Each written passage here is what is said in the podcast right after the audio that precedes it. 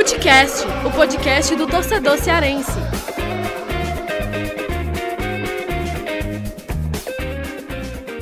Vem que vem com a gente, rapaziada. Futecast na área para mais um episódio, o penúltimo episódio de 2021. Eu, Lucas Mota, ao lado sempre de Tiago Minhoca e Afonso Ribeiro, para a gente debater discutir, analisar o balanço da temporada de 2021, claro, focado aí no Ceará e no Fortaleza, né? O que, que aconteceu durante essa temporada de 2021 até o final, qual é o balanço que a gente faz aqui e, claro, já soltar algumas informações de mercado da bola, provavelmente no próximo episódio, o último, né? Na próxima semana, é, a gente já deve ter mais informações de mercado, né? Porque agora que terminou a Série A, as informações de mercado só vão aumentar, o mercado vai esquentar e devem ser inclusive anunciados aí novos nomes para Ceará e Fortaleza para a temporada de 2022. E nesse último episódio, a gente também vai fazer aquela, aquele episódio de melhores do ano, né?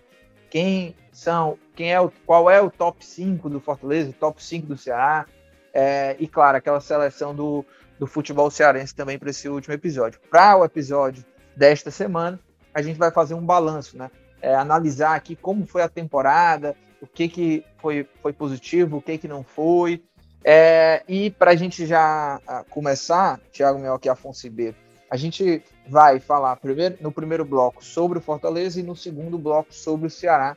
É, lembrando também que no episódio, o último episódio do Footcast Entrevista que a gente lançou na semana passada foi com o criador da página Fortaleza Mil Grau, Tá muito legal, inclusive, lá a entrevista. A gente já tinha feito também para o Footcast de entrevista o, o criador da página Ceará Mil Grau, tem também Luiz Otávio, tem Bergson, Léo Chu, tem o goleiro Douglas do Floresta também, Homem Mal.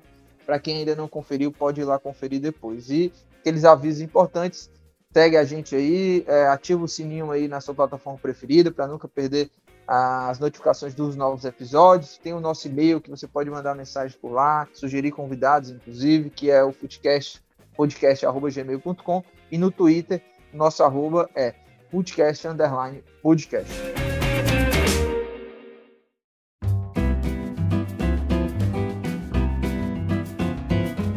Tiago Minhoca, para a gente bater o centro, balanço da temporada do Fortaleza, como é que você classifica aí? É, boa, ótima ou excelente? Pois é, fala Lucas Mota, Afonso, galera tá acompanhando mais um Footcast. Cara, ótima, né? Ótima. Olha, eu diria que a melhor até agora, não da história do clube, porque. Com certeza. Eu coloco em excelente, viu? É, porque assim, qual o que é que seria a mais que isso, né? O tipo, uma final de Copa do Brasil ficar no top 3 ou ganhar um título nacional, né? No cenário do futebol brasileiro, da elite, a gente sabe que o Fortaleza praticamente chegou e superou muito, muito, até eu acho que o torcedor mais otimista imaginava, né? Foi uma temporada, Lucas, que começou emendada na, na temporada anterior, né? A gente teve ali a temporada 2021 começando logo após o término da temporada de 2020 né, o Fortaleza que ficou na Série A ali por conta do saldo de gols, terminou ali com uma dúvida em cima do Anderson Moreira, tinha tomado aquela goleada do Bahia 4 a 0 na Arena Castelão e acabou ficando na Série A. O próprio Fortaleza fez uma reformulação, né?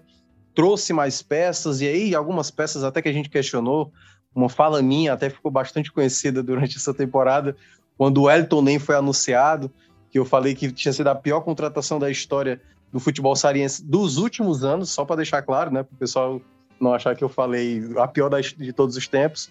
Mas por quê? E aí, naquele momento, até para fazer um, um, panorama geral, naquele, naquela situação, Lucas, a gente via o Fortaleza tentando ter mais peças no seu elenco, né? Na época do Senna ali, foram peças muito pontuais, o Senna não trabalhava com um elenco muito numeroso, e veio muito nomes na, naquele período ali com o Anderson, de jogadores que vi, vinham de, de, muito tempo parados ou lesionados, como foi o caso do Guedes, como foi o caso do Blanco, e também era o caso do Elton Nem, que foi o que eu, eu cheguei a citar na, naquele momento. Então o Fortaleza fez ali um, um começo né, de, de preparação de elenco, e aí vieram vários jogadores que estavam rebaixados né, da, da, temporada anterior, como foi o caso do Robson, o caso do Pikachu. Benevenuto chegou sobre muita contestação por uma questão extra-campo.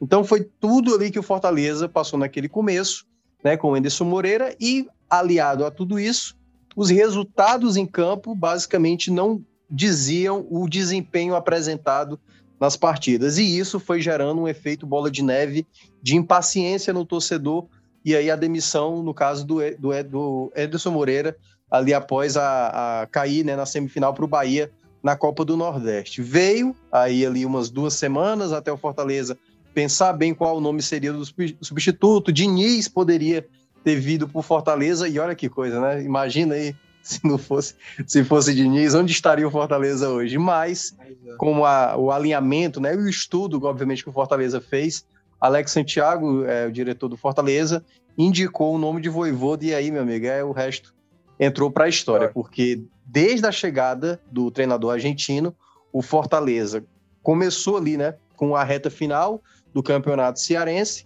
foi campeão estadual, logo na sequência, já encontrando um time e o time bem encaixado nas primeiras rodadas, chegou a liderar o Campeonato Brasileiro por três vezes, depois não saiu ali daquele G4 por um bom tempo, né? Termina um primeiro turno muito bem e ali na, na reta final do primeiro turno, começo do segundo turno, vem a primeira oscilação, né? Do, nesse período do Voivoda.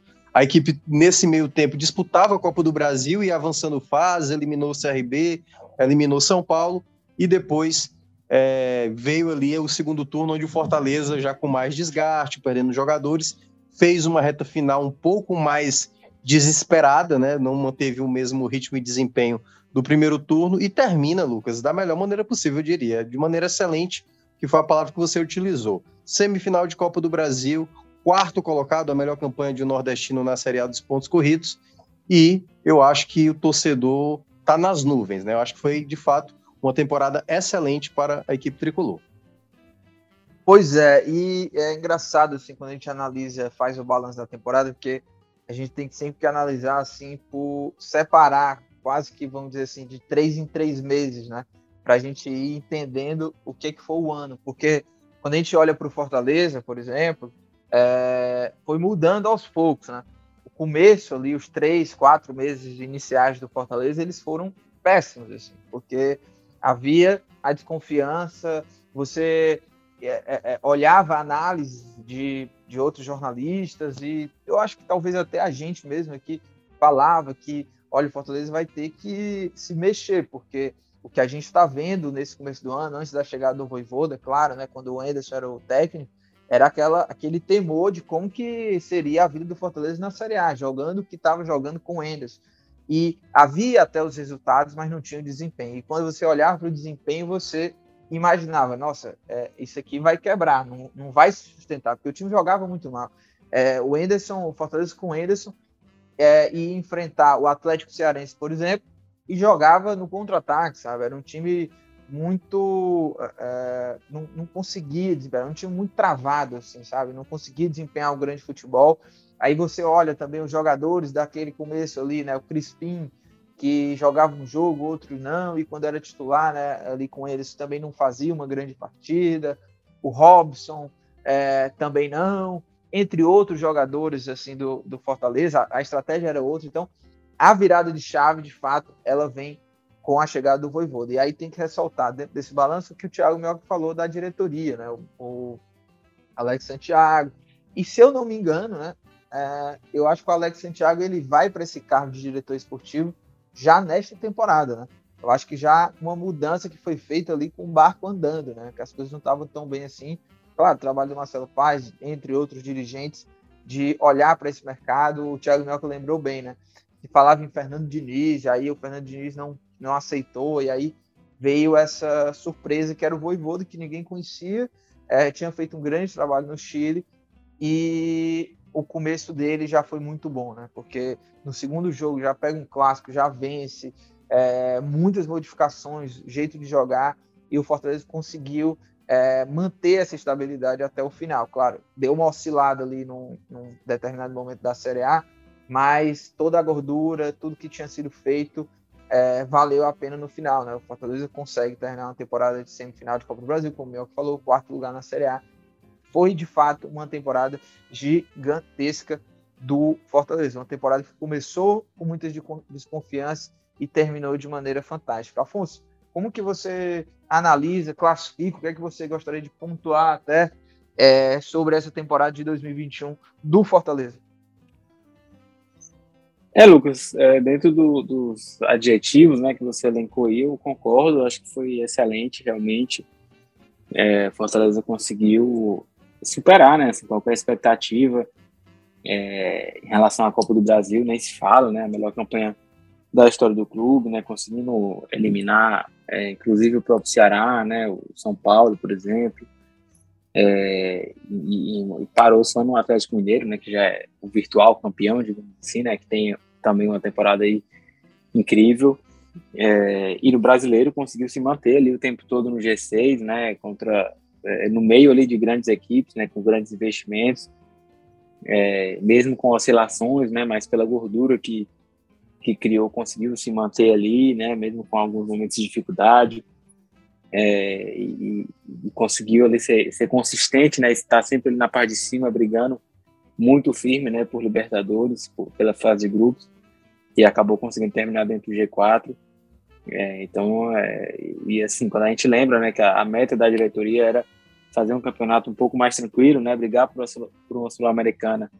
É, e você terminar dentro do G4, né, de forma histórica aí, né, a nível a nível de Nordeste, eu acho que é, isso aí representa assim, né, o, o, como foi realmente excelente o ano do Fortaleza é, e, e, também a, a, importância assim que teve é, aquela Série A do ano passado, né, assim, de terminar no sufoco.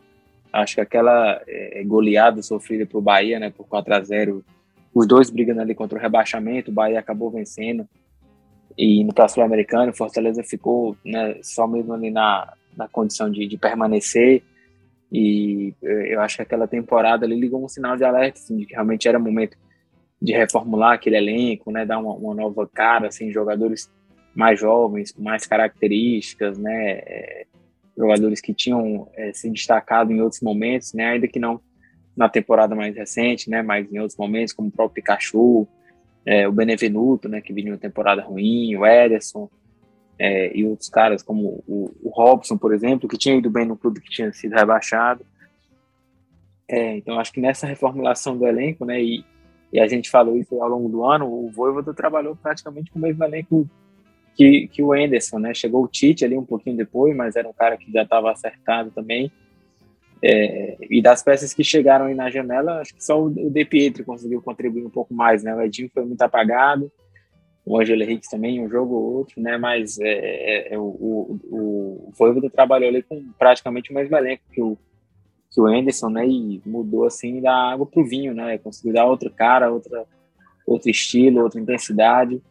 É, então, é, é claro que dentro dessa temporada, né? Como vocês até citaram aí, essa entrada do Alex Santiago, né, também no, no departamento de futebol, é, a chegada do Voivoda é a grande virada de chave do Fortaleza no ano, né, assim, é, é, é para conseguir esses resultados.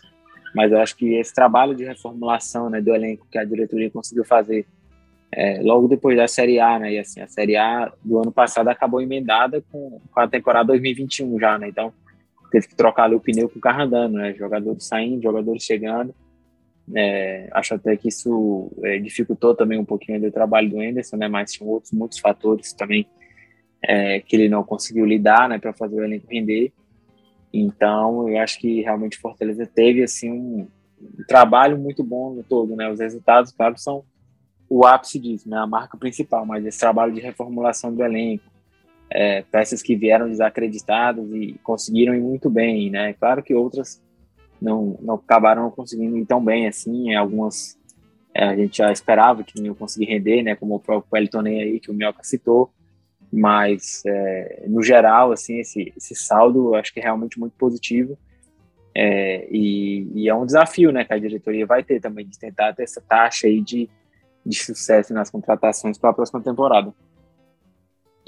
Pois é, né? É, a temporada do Fortaleza foi muito boa, excelente. É, e agora é olhar para 2022.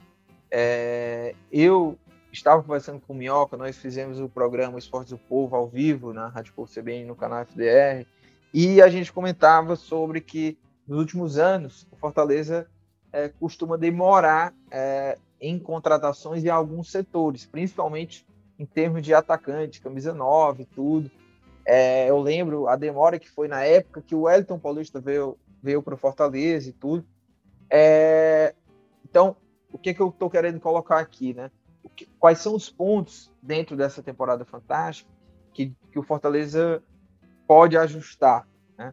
É, e aí uma delas eu já coloco aqui, que seria esse, esse movimento no mercado da bola, né? Às vezes o Fortaleza demora um pouquinho a mais para fechar de fato o elenco. Claro que começo da temporada é, te permite isso quando você está ali numa disputa de, de, só da Copa do Nordeste, onde você tem uma margem ali de, de crescimento, que Fortaleza e Ceará também entram sempre ali como protagonistas, principalmente nesses últimos anos, mas agora o Fortaleza tem Libertadores. Então, tem que chegar para 2022, começar a pré-temporada, com praticamente 90% ali do elenco que vai brigar pelo ano. É, o que, que vocês analisam, avaliam, assim, de pontos que o Fortaleza precisa melhorar? Tiago Minhoca, começa com você. Lucas, eu vejo que a, a maneira como o Fortaleza pensou para determinadas situações foram, foram interessantes, né? Como a gente estava mencionando, né? Fortaleza foi bem certeiro em trazer jogadores que foram rebaixados na temporada de 2020, né? Ali no final, que foi acabou sendo em 2021, mas na temporada de 2020 ainda.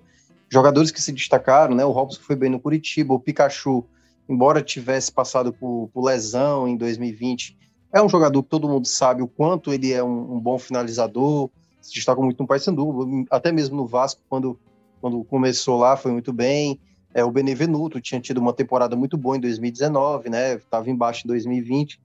E, além do mais, ainda foi certeiro em, em perceber, por exemplo, o Crispim, a ascensão, quando estava no Guarani, uh, jogadores que também pouco foram utilizados mas que foram promissores em outro momento, como foi o caso do Ederson no Cruzeiro e que estava no Corinthians sem muito espaço. Então, assim, eu acho que o Fortaleza ele tem que seguir essa lógica. É, eu acho que o que pelo menos deixa, pelo menos de maneira mais coerente, eu acho que eu vou usar essa palavra, coerente, porque na primeira vez que foi falado algumas especulações já para 2022, como foi o caso do, do Herman Cano, né, o, o centroavante do Vasco, é, e aí foi falado que poderia ir para Fortaleza o presidente Marcelo Paes já, tá, já rechaçou a situação. Não vamos pagar 600 mil reais para qualquer jogador que seja. E isso pode gerar, Lucas, duas situações, né? É, manter a mesma linha de trabalho, né? Tra trazendo bons nomes, mas agora com poder maior de compra, né? Fortaleza vai ter essa possibilidade.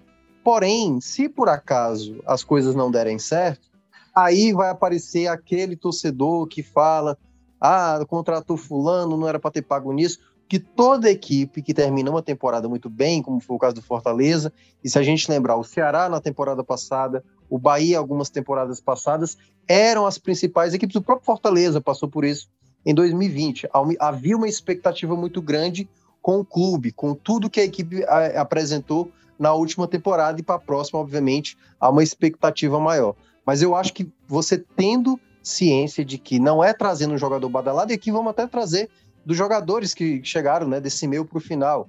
Pô, Fortaleza teve o Lucas Lima, Fortaleza repatriou Edinho, trazia o Ângelo Henriques com boa referência. Então, assim, não é apenas o nome que o Fortaleza tem que pensar, é ver um estilo, uma característica, uma, um desenvolvimento de um jogador. Por mais que o jogador esteja vindo de um, de um mercado mais abaixo, uma Série B, ou até mesmo de uma Série C, ou de um, de um país pouco desconhecido, um jogador que não tenha tanto nome assim, pode ser um jogador que está numa ascensão. E aí, que, a, o que tanto você quanto eu, não sei se o, o Afonso chegou a votar, o principal jogador para mim da temporada do futebol cearense veio da Série B, que no caso foi o Crispim.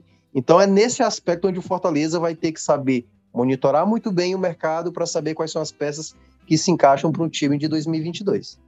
É, e vai ser interessante ver agora a ação do Voivoda para o planejamento de 2021, porque a gente criticou bastante o Enderson, o Enderson Moreira, é, até por algumas escolhas e é, críticas justas, por exemplo, né? Com ele, é, o Fortaleza contratou e o Elton Nem, o Diego, Diego Guedes, né? agora eu esqueci o é Diego Daniel Guedes, o lateral. Daniel Guedes, perdão. Daniel Guedes, que também não foi tão aproveitado assim o Gustavo Blanc, e era um jogador que se é, havia uma confiança de que a pedido do Anderson que ele pudesse recuperar, não deu certo. Claro que também tem Jackson, né, também que foi um jogador que muitos torcedores não queriam e durante a temporada renovou, também né? foi, um, é, foi um jogador que acabou também não trazendo muitas felicidades ao torcedor. Sim, sim. É, não, e, e mais por outro lado, tiveram vários jogadores que foram contratados já sob o aval do Anderson que deram super certo, né? É, o Robson, o próprio Crispim, é, Pikachu também, né? Que chegou, era o Anderson, enfim, entre vários outros. Então, é, vamos ver também agora esse olhar do Voivoda, porque com o Voivoda é, tiveram jogadores já contratados, uma margem muito menor, como o Lucas Lima. O Lucas Lima, eu, eu lembro na época né, dessa contratação de apurar, ouvir fontes ligadas ao Fortaleza, assim, olha, foi um pedido do Voivoda. Ele falou que vai recuperar o Lucas Lima e como é que você vai recusar um, um, um pedido desse, de um treinador que está fazendo tudo aqui no Fortaleza. Então, o Fortaleza foi lá e buscou o Lucas Lima. É, e o Lucas Lima não vingou, né? Não vingou no Fortaleza. É, claro que, é, enfim, teve lá os contratos do Lucas Lima, né? O Fortaleza não, não estava pagando a maior parte, né? Estava pagando um salário até que se paga aqui para jogadores na, dentro da folha salarial. Mas o Lucas Lima não vingou. O Ângelo Henriquez é, também ainda. Eu acho que o Ângelo Henriquez é um jogador até que conseguiu fazer algumas partidas, teve momentos ali é, que ele foi muito bem, mas eu acho que tem que também dar um tempo para ele, né? Um jogador que veio de outro futebol, né? Outra liga, chileno, é, mas ainda esse ainda também não vingou, mas eu acho que precisa dar um tempo para ele. Deixa eu ver se teve alguma outra contratação que eu esteja. O Edinho, né? Mas o Edinho, eu acho que já veio ali, era um desejo antigo do Fortaleza, mas esse não não ganhou tantas oportunidades assim com o Voivoda. Mas e aí, Afonso, o que, é que você acha é, de, dessa questão de mercado, né? E agora com o Voivoda participando desde o começo, né? E é, Voivoda que já né? Tá garantido aí para a próxima temporada. É isso, Lucas. É, o, o Voivoda, né, assim, pelo que a gente sabe é, internamente lá do clube, ele não é um cara de é, indicar jogador diretamente, né? Ele, ele discute muito com, com a diretoria, né, com o pessoal de, de análise de desempenho, né, análise de mercado, enfim, é, sobre as características, né, as necessidades que ele tem de jogadores. É, ele não é um treinador que gosta de trabalhar com um elenco muito grande, né? A gente percebeu isso aí desde que ele chegou. É, e eu acho que, inclusive, esse é um dos pontos que o Fortaleza pode melhorar, né? Aí para a próxima temporada, né? Em cima do que você perguntou. É, eu acho que o calendário vai exigir isso, né? Que o elenco seja um pouco mais farto, né? Tanto em quantidade quanto em qualidade. É, isso aí, em alguns momentos nessa temporada, é, ficou evidente, né? Assim, a, a discrepância em, em alguns momentos. E, e ele não, não é muito de indicar jogador diretamente, né? Mas é, evidentemente todas as contratações passam por ele, né? Ele gosta muito, né, de, de sentar e analisar os jogadores, observar. É, ele não tem ainda tantos contatos aqui no Brasil, mas às vezes ele liga para alguns treinadores para pegar referências também, né, sobre como é que é o jogador, as funções que ele pode exercer, né? Ele gosta de falar diretamente com o jogador também. É, então, eu acho que ele vai ter uma participação mais ativa nesse sentido, assim, né, de, de conhecer melhor é, os jogadores, né? Claro que ele já teve aí é, boa parte da temporada, né, para conhecer mais o futebol brasileiro, conhecer mais alguns jogadores, é, observar, mas ele ainda não tem um conhecimento tão profundo assim quanto os treinadores brasileiros têm, né? Então, é, em alguns momentos ele tem mais que se debruçar sobre conhecer o jogador, o histórico dele, é, e, e, aconteceu muito isso com o Lucas Lima, né? Um cara que ele já tinha ouvido falar, mas é, ele não, não conhecia a fundo que, como é que o Lucas jogava, né? As funções que ele poderia exercer, como que ele poderia ajudar.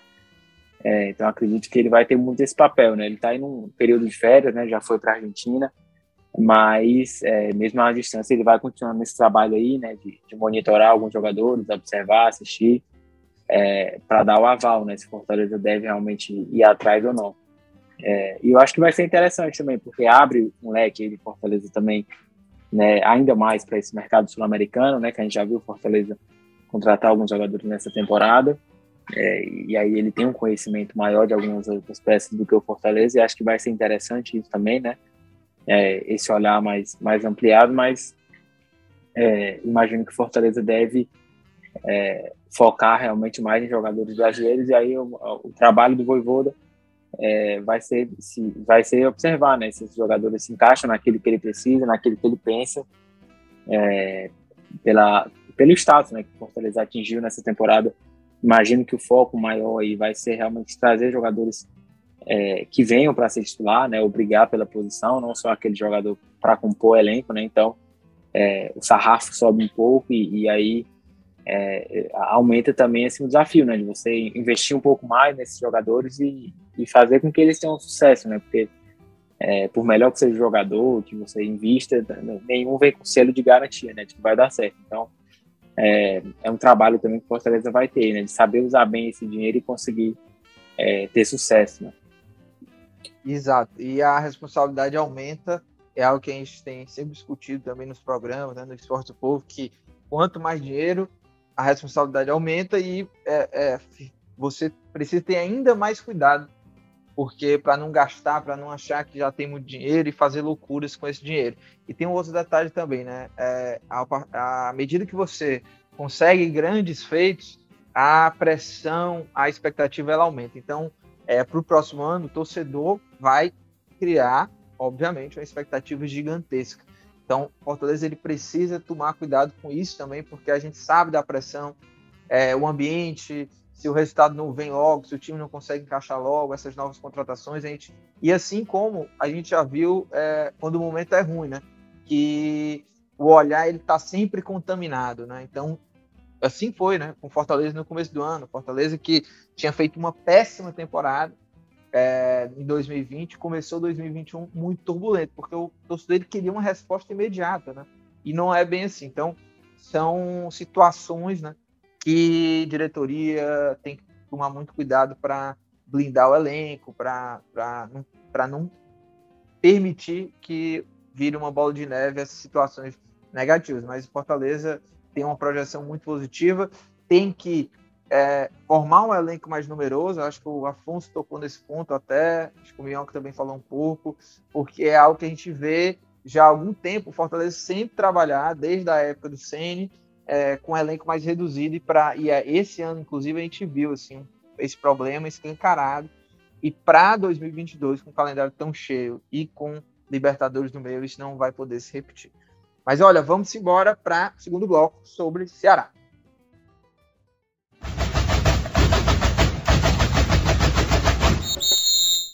E o Alvinegro do Porangabuçu, hein? Como é que vocês definem a temporada do Alvinegro? Boa, ótima, excelente? É, como que vocês analisam o ano, as, as, expectativas com que se concretizou, que deixou de se concretizar? Eu vou colocar aqui é, como uma temporada boa do Ceará, né? É, não vou colocar ótimo e excelente pelo que foi. É, é como eu falei lá quando a gente falava do Fortaleza. Você tem que ir analisando ali quase que de três em três meses as situações, que aconteceu. Então, para o Ceará, foram altos e baixos. Ah, o primeiro semestre muito mais baixos do que altos. E é engraçado porque o Fortaleza começou a temporada com muitas desconfianças, diferente do Ceará. Né? O Ceará começou super em alta, batendo todo mundo com, com tranquilidade, jogando bem na Copa do Nordeste. Mendonça começou com tudo, até o Gabriel Dias, que terminou a temporada super contestado, vocês devem lembrar, né? Quando ele começou a jogar, todo mundo ficou impressionado, até porque ele estava jogando bem, já fazendo gols e tudo. É, mas, Minhoca, o que, que, você achou aí? Como é que você define essa temporada do Ceará? Boa, ótima, excelente? Qual é a tua análise? Cara, vamos lá, né? Geralmente na, na estatística, né, quando vai se colocar uma, uma questão de avaliação, né, tem a chamada escala de Likert, que é oi, geralmente oi, isso. Oi, oi. Como é escala de Likert, eu vou, eu vou explicar, eu vou explicar. Explica, a escala você de, é nosso professor. É, a escala de Likert, ela é uma, ela é uma mensuração de, de, avaliação, né? Se algo foi positivo ou negativo. E geralmente ela se divide em categorias de quantidade ímpar. Então, geralmente assim, excelente, bom, regular, ruim e péssimo. Ou seja, são cinco alternativas. Ali você tem o polo positivo e o polo negativo um mais extremo e o outro é, o mais extremo positivo e o mais extremo negativo, e tem o meio termo ali, né? Eu, vou, eu ficaria mais com o regular, sabe, pro Ceará. Porque assim, a temporada ela não foi ruim. Mas eu, eu, eu tenho um pouco de resistência para dizer que a temporada foi boa. porque a expectativa para o Ceará ela era mais alta, entendeu? E nesse sentido, o Ceará cumpriu abaixo da expectativa criada. É uma questão, como a gente está falando do Fortaleza. Na próxima temporada, o Fortaleza tem uma perspectiva mais alta.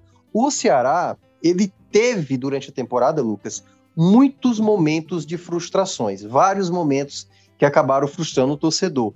Então ficou conhecido como um time que na hora, na hora do vamos ver, não conseguiu valer todo o investimento que foi feito para essa temporada de 2021. O Ceará investiu pesado, a renovação do Vina, que foi praticamente uma, uma contratação de um ótimo jogador que terminou a temporada passada, entrando até mesmo na lista dos melhores do Campeonato Brasileiro. Né? O Vina foi super destaque em 2020. É, teve a, a, a, contratação de jogadores para o mercado né, aqui do, do, da nossa região, aqui Nordeste, pesados, como, por exemplo, o Medoça, né? até mesmo Assim, e aí é que estou falando aqui só pelo que foi investido, né? O que se pagou no Jael, o que se pagou no Ione Gonzalez e tudo mais. Esses jogadores chegaram com status né, de um alto salário, de um alto investimento que o Ceará fazia. Alguns deles a gente já imaginava que não pudesse dar tanto certo, como foi, por exemplo, o caso do Jael. Né? O Jael sofreu com muitas lesões, ele mesmo chegou a falar que nunca viveu de tantas lesões como ele, ele teve no Ceará é, durante essa temporada de 2021. E aí, Lucas, também fazendo a cronologia da coisa, né, sem sem esticar tanto. Acho que o Ceará começou muito bem a temporada, até é, fazendo ali um, uma. O Guto Ferreira estabeleceu, juntamente com a diretoria, de não colocar time principal desde o início, né? Os titulares tiveram uma, uma folga ali de algumas semanas. E aí, quem se destacou nesse começo, né? Foi Saulo Mineiro, que aproveitou muito bem ali as primeiras oportunidades. O Ceará praticamente colocando o time de base no Campeonato Cearense. Quando vem os titulares, o time continua a manter e melhora o seu desempenho, né? E aí, destacando, como você bem falou, é, o próprio Medoça começou muito bem, é, o Vina, apesar de não estar apresentando a mesma qualidade ali no início, mas ainda estava sendo um jogador bem importante. E aí, quando as coisas foram ali no andar, estava tudo indo muito bem, veio a final da Copa do Nordeste, jogo de ida vence na Bahia, tudo ali encaminhado para o Ceará garantir mais um título invicto. E aí, Lucas, é, é onde começa né, a primeira frustração de várias que aconteceram durante a temporada. Primeiramente, a perda do título em casa na Arena Castelão para o Bahia. Logo na sequência, a equipe acaba sendo eliminada da Copa Sul-Americana quando dependia só de si, né? Enfrentava o Jorge Wilstermann na última rodada e não conseguiu vencer. Perdeu o Campeonato Cearense também nesse, nesse período, ou seja, foram três, praticamente ali no intervalo de uma semana ou duas semanas, o Ceará com três é, fracassos, né? Digamos assim, apesar de ter ido longe na, na, na, na competição, mas fica, ficava frustração. Começa a Série A, o Gus Ferreira muito pressionado, teve a torcida ali é, né, pressionando jogadores, cobrando do Vina, o Vina dizendo que fez de tudo para ficar no Ceará e teve bate-boca, ou seja, o pior momento do Ceará foi ali naquele momento, após ali os fracassos seguidos na, nas competições. Veio a Copa do Brasil, acaba sendo eliminado para o Fortaleza, que aí foi talvez a, a grande gota d'água realmente da torcida ali naquela situação, que eu acho que foi exatamente logo na sequência a confusão do aeroporto, né? E aí, depois da derrota para o Bahia, quando parecia que o Guto Ferreira, né, a derrota para o Bahia foi pra, na, na, na Série A, né? No primeiro turno. Parecia que o Guto não teria mais condições de conduzir o Guto. Corrigiu uh, o sistema defensivo do, do Ceará, que estava tendo muitos problemas, e aí o time passou 11 jogos sem perder. Nesses 11, 11 jogos, muitos empates, e um desempenho ainda muito abaixo. E aí, Lucas, foi quando realmente as coisas para o Guto começaram a piorar. O time tinha uma boa colocação, tinha um bom aproveitamento de pontos, só que aí, tal qual o Enderson Moreira, que a gente estava falando do Fortaleza, o futebol não passava confiança para a torcida. E aí chegou num ponto onde o Ceará somava muitos pontos e um bom desempenho contra as principais equipes do Brasil, contra o Flamengo, contra o Atlético Mineiro, contra várias equipes consideradas mais fortes e apresentando um desempenho muito abaixo contra adversários mais fracos. Foi assim que empatou com a Chapecoense, com o Cuiabá, com o Sport sem dar um chute no gol e o derradeiro que foi contra o América Mineiro na, naquela derrota lá do primeiro turno, que fez a troca do comando, né? O Ceará decidiu tirar o Guto Ferreira. Thiago Nunes é, chega no Ceará, demorou um pouco para conseguir seus resultados, só conseguiu uma vitória contra a Chapecoense ali no começo. Teve bons desempenhos, é bom deixar claro, contra a Inter, contra o próprio Palmeiras, mas não conseguia fazer do bom desempenho o campo com resultados. E aí vem para mim, e aí já para fechar, é, a reta final dele, né? A reta final do Thiago Nunes, onde o mando de campo do Ceará, que foi o grande determinante para pela recuperação, o Ceará estava brigando contra o rebaixamento, e do jogo do Fluminense, quando o Ceará estava com o jogador a menos, Gabriel Dias expulso, aquele jogo, acho que a simbiose torcida, elenco e, e, e comissão técnica fez o Ceará crescer, conseguindo ainda né, é, vencer. Aliás, é bom destacar o Ceará vencer os dois clássicos da Série A e um deles certamente vai estar marcado na cabeça do torcedor, porque foi o 4 a 0 em cima do Fortaleza. Ficou a frustração no final também, porque nos dois, dois últimos jogos dependia só de si para ir para a Libertadores e acabou empatando em casa com o América Mineiro e perdendo para o Sub-20 do Palmeiras. E aí, né, o sentimento geral, Lucas, eu diria que foi uma temporada regular, porque não é que foi ruim, mas também eu não considerei boa. É, e eu, olha, eu falei aqui sobre o Fortaleza, meu, até é, citando no final, né? Citando a questão de é, você, depois de um grande feito, as responsabilidades, a pressão, ela aumenta, a expectativa aumenta ainda mais. O, o por exemplo, o Ceará, que é, terminou em 2020, terminou também na 11 colocação, né, meu? É, com pontuação um pouco mais isso, abaixo. Isso. Foi 52 na... pontos.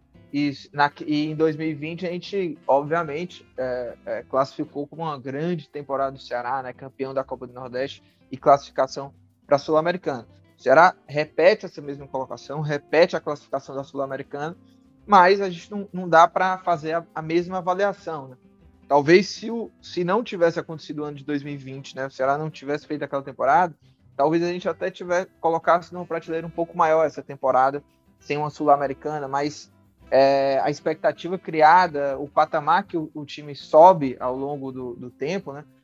A, a, pressão, a análise, ela muda. Então, eu acho que o Ceará, para 2021, ele, ele entrou na temporada depois de subir um degrau a mais, né, em termos de patamar, e mas acabou, uh, como o Minhoca bem resumiu, tropeçando nos momentos cruciais ali. Eu acho que aquilo pesou muito, né? Perda do Cearense, Copa do Nordeste, Sul-Americana onde liderou até a última rodada e perdeu a, a vaga. E isso tudo mexeu com o time, mexeu com o trabalho do Guto e houve uma queda muito grande né, de produção. Assim, da, da, daquele jogo do Ceará, é, da queda da final lá na Bahia, do Bahia, né, aqui no Castelão, onde o Ceará perdeu, já não vinha jogando bem, até a saída do Guto, o Ceará não mudou assim, de, de, de o jeito de jogar. Né? É, até que o Ceará tomou a decisão de trocar, ver o Thiago Nunes não foi, não foi fácil para o Thiago Nunes, né? É, foi aos poucos ali, ele foi conseguindo mudar até conseguir um encaixe melhor. E eu acho que a projeção para 2022, pelo menos a minha, é, de, é, bem positiva em termos do trabalho do Thiago Nunes. Eu acho que ele começando o ano, tendo, tendo tempo para trabalhar, acho que o Ceará pode crescer muito.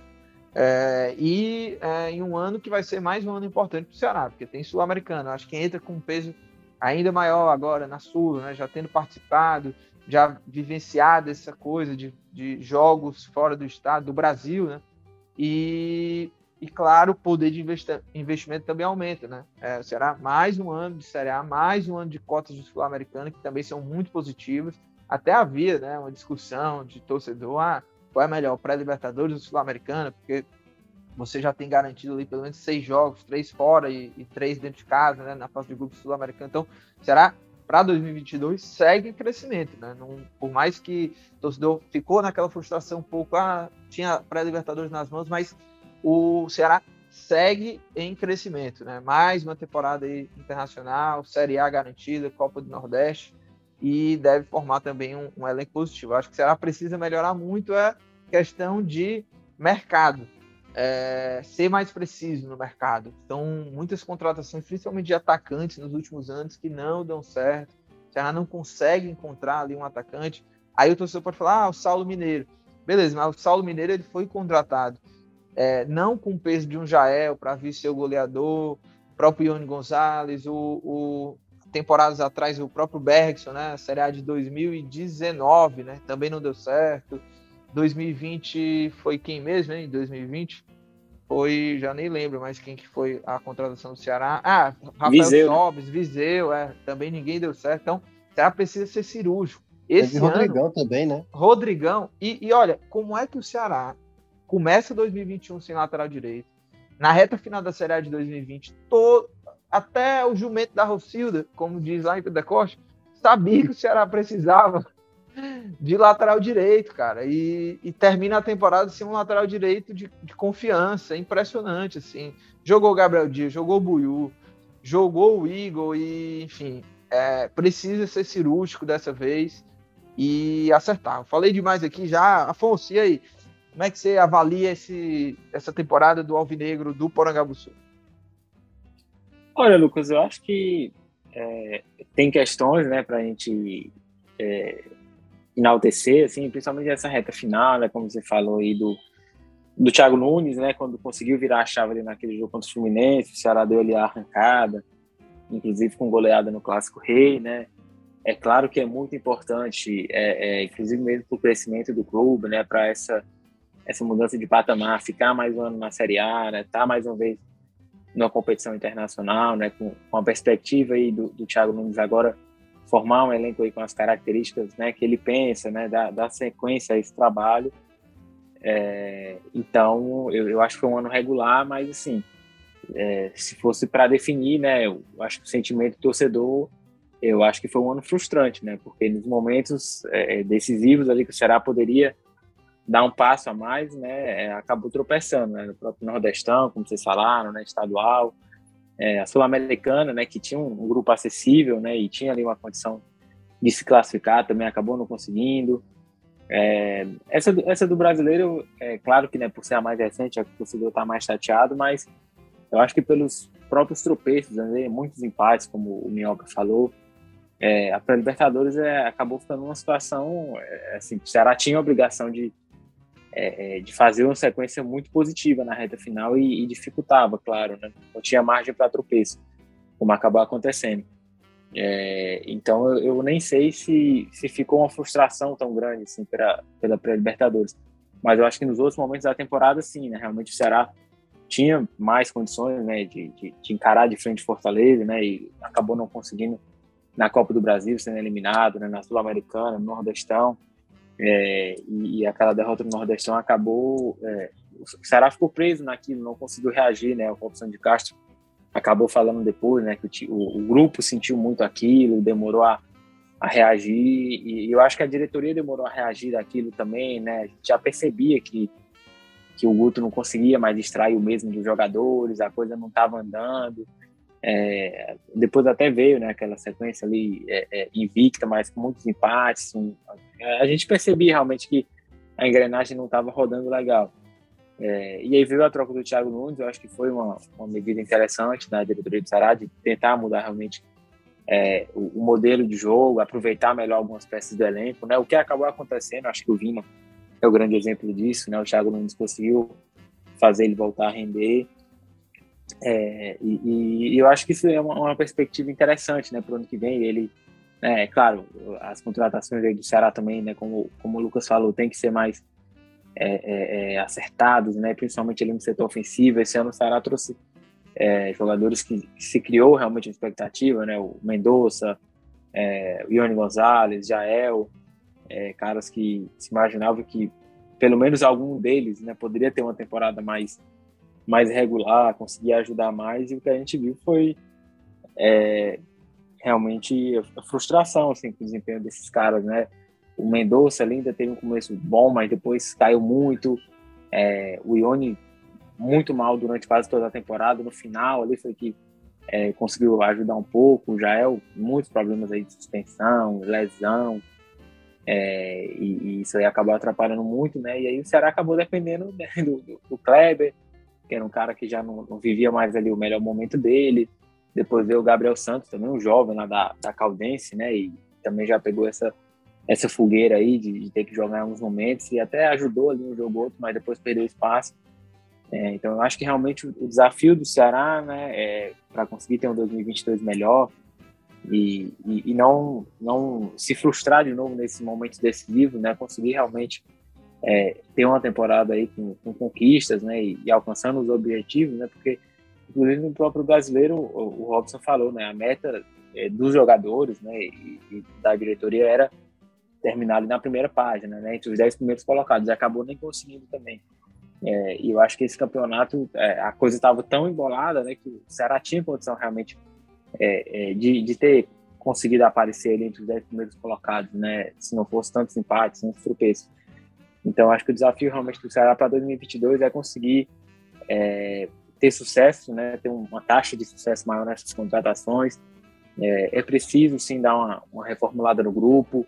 Alguns jogadores acham que o, ciclo já se fechou, é, outros talvez aí apareçam propostas para negociar, aí você tem que repor o elenco, mas é, principalmente a questão de, de, qualidade mesmo e setor ofensivo, né, que é uma tecla que a gente bateu aqui na temporada inteira, né, o setor ofensivo é um setor que o Ceará precisa se reforçar mais e reforçar melhor, porque foi o, o que deixou a desejar é, é, ao longo da temporada. Pois é, né? É setor ofensivo com urgência, lateral direito com urgência. É, mais uma vez, o Ceará vai ter que ir ao mercado também para trazer uma, uma sombra ali para o Vina, porque o Jorginho não foi tão bem assim. É, zagueiro também vai ter que ir ao mercado, né? O Klaus não deve renovar. E é, tem. Eu até pergunto aqui para o Minhoca se você acha que volante é outra posição aí também, ô, ô Minhoca? É, a gente acabou que se frustrou um pouco, né, com o Oliveira, assim, né? Ele deixou a desejar, se lesionou, né? Tinha, ele foi contratado para ser ali, veio para ser titular, assim, né? Veio com status assim para brigar, pelo menos pela titularidade. O Charles foi embora, tinha um caminho aberto ali para fazer uma dupla com o Sobral, mas no fim das contas a dupla titular terminou a, a dupla que já foi bastante utilizada, né? Sobral e Fabinho, né, meu? Pois é, Lucas, a gente teve, eu acho que foi talvez a, a, a talvez a, a, posição onde o Ceará mais frustrou, né? Porque eu cheguei a falar no começo da temporada de 2021 que era onde o Ceará tinha as melhores opções possíveis, né? Você tinha Sobral, você tinha o próprio uh, Charles, você tinha o Nares, Oliveira, que estava jogando tinha, bem. Né? O Nares começou muito bem, teve um momento que ele realmente ganhou a titularidade, fez gol na Sul-Americana é, Fabinho, que até demorou né, a, a começar a temporada, ele, ele teve uma certa dificuldade para conseguir o ritmo ideal, lesões também. É, fora outros nomes, né? O Giovani, que surgiu muito bem da base, se destacou no Campeonato Cearense, teve oportunidade com o Thiago Nunes também logo no início. E fora que, assim, a gente teve ainda o Marlon, que cresceu muito depois da chegada do Thiago Nunes, que também foi um outro jogador que, em um determinado momento, foi titular ao lado do Sobral. Então, assim, houve vários nomes, mas não teve, com exceção do Sobral, aquele nome. Porque até mesmo o Charles, quando saiu, o Charles não vivia a mesma boa fase da temporada de 2020, né? Charles teve problema, tanto que ele perdeu a titularidade em um determinado momento. Então, esse foi o setor onde o Ceará teve mais dificuldade. Eu acho que aí é onde vai, é, vai, vai pedir né, para o treinador, no caso o Thiago Nunes, dar uma analisada pelo desempenho dos atletas, saber se realmente ainda tem do que tirar desses atletas, não. Mas eu acho que seria útil para o Ceará buscar ainda um nome no mercado, pelo menos um bom nome no mercado. Né? Se tem ali o Zé Wellison, que é ali do, do esporte, que terminou muito bem, é, acho que é um bom nome. Yuri, enfim, vários nomes CSA, aí. né? É, enfim, eu não vou falar aqui, porque senão a gente vai ficar na base especulativa, é. mas eu acho que o Ceará precisa sim tra trazer um outro volante, pode ser um volante com característica é, de ser um homem mais da saída, né? O cara que ajuda ali a linha defensiva a sair com a bola, e pode ser também um segundo volante, embora o Ceará até hoje tenha mais com essas características, né? Quando a gente olha os volantes do Ceará, a característica é mais do segundo volante do que propriamente do primeiro volante. Então aí vai depender muito de como o Thiago Nunes vai buscar no mercado, mas acredito que sim que o Ceará precisa.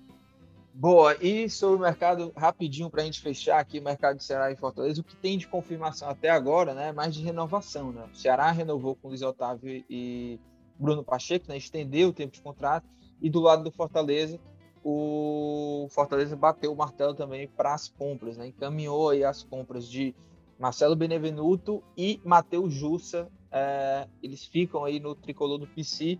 Ah, outras informações aí até de jogadores que estão em fim de contrato, tanto do Ceará quanto do Fortaleza, a gente segue acompanhando, até para trazer novidades no nosso portal, no Esporte do Povo e também na edição impressa, certo? E é, acessa lá, a gente já está movimentando, acabou a Série A, mas os assuntos não acabam, só começa, só está começando esse momento de mercado da bola e a gente já está movimentando lá o portal Esporte do Povo com todo tipo de de, de informação. Então, vamos embora para as dicas aleatórias.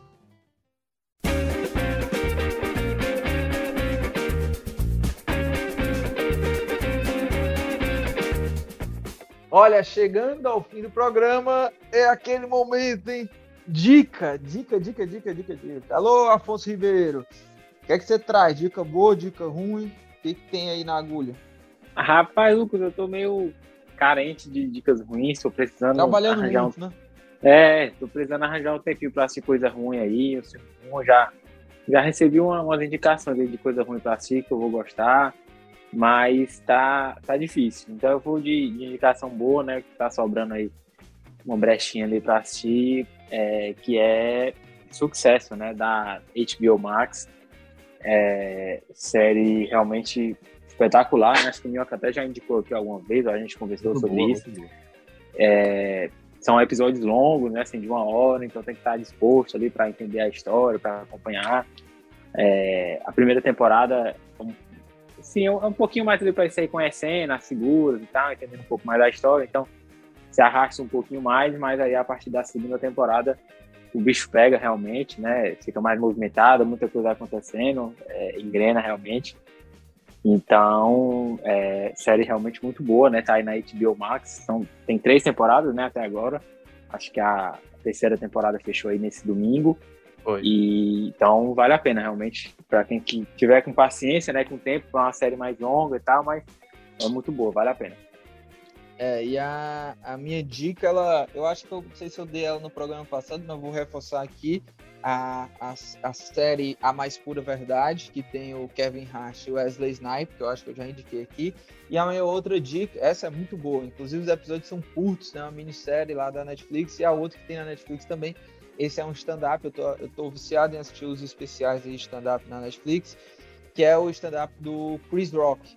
Se chama é, Total Blackout. É o, é o especial lá do Chris Rock. Tem na Netflix e é muito bom, muito engraçado. Ele faz umas críticas muito boas lá.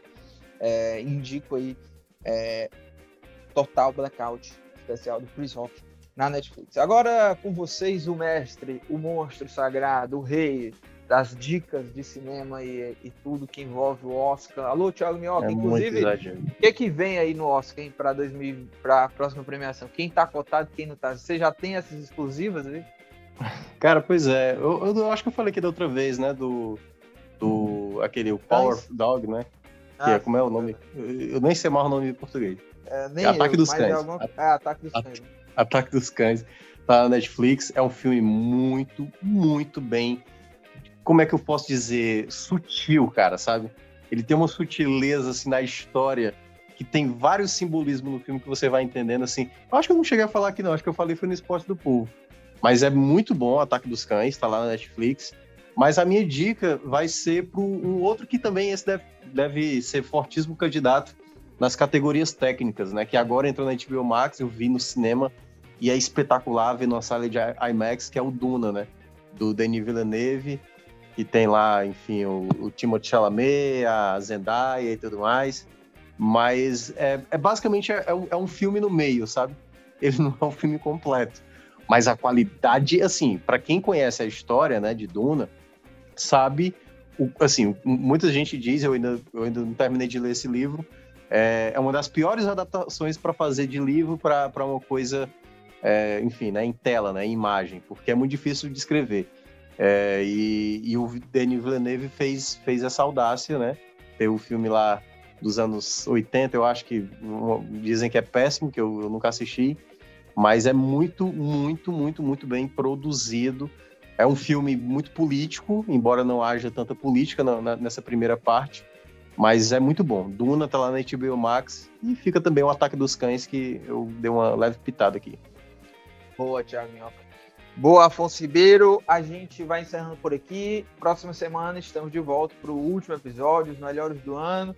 E muita abobrinha para a gente falar aqui também de resenhar boa aqui para o último episódio do Footcast em 2021.